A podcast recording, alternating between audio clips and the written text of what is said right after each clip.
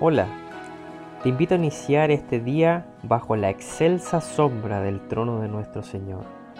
Meditaremos en un versículo de la palabra de Dios, esperando que sea esa lámpara a nuestros pies y esa lumbrera a nuestro camino, y que a la vez seamos animados, esforzados, sostenidos, y sobre todo que veamos y creamos en nuestro amado Dios y Padre Celestial.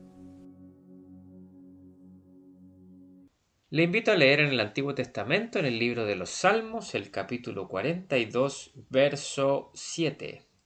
Dice así la escritura. Un abismo llama a otro a la voz de tus cascadas. Todas tus ondas y tus olas han pasado sobre mí.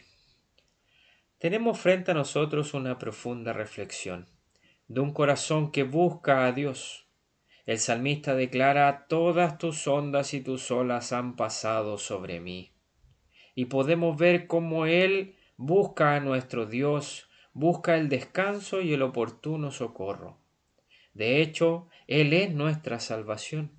No importa que sus ondas y sus olas pasen sobre nosotros. Podemos declarar, al igual que el salmista, salvación mía y Dios mío. Qué convicción más ejemplar podemos ver aquí.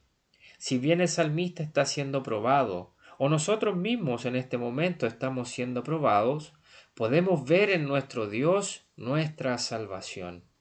En nuestro diario vivir pueden existir ondas y olas pequeñas que nos perturban, pero también tenemos ondas fieras y ondas grandes, las cuales sí nos pueden botar. Cuando se presenta esta situación, como el salmista debemos acudir a nuestro Dios, en oración y en acción de alabanza. Todas tus ondas y tus olas han pasado sobre mí. El salmista no se está quejando, no está pidiendo menos ondas y olas, o que sean más pequeñas o grandes, sino que está disponiendo su corazón en la presencia de nuestro Dios. Y también puede declarar pero de día mandará Jehová su misericordia, y de noche su cántico estará conmigo, y mi oración al Dios de mi vida. Su descanso en nuestro Señor, su todo es nuestro Dios. Por eso concluye, ¿por qué te abates, oh alma mía? ¿Y por qué te turbas dentro de mí? Y podemos nosotros preguntarnos por qué. No es necesario batirse ante las ondas y las olas Sí somos débiles y debemos reconocerlo, que necesitamos de la gracia diaria y continua de nuestro Dios para poder caminar, vivir y andar en este mundo. Nuestro Señor y Salvador con toda razón dijo, No se turbe vuestro corazón, creéis en Dios, creed también en mí. Es decir, descansen en mí, yo les doy paz. Viene de Él nuestra salvación. Ese es nuestro Señor, poderoso, santo, sublime. Sus ondas y olas son para formar nuestra dependencia de Él.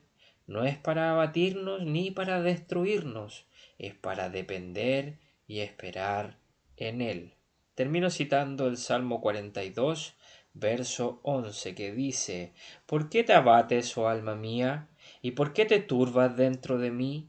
Espera en Dios, porque aún he de alabarte, salvación mía y Dios mío. Que el Señor bendiga su palabra.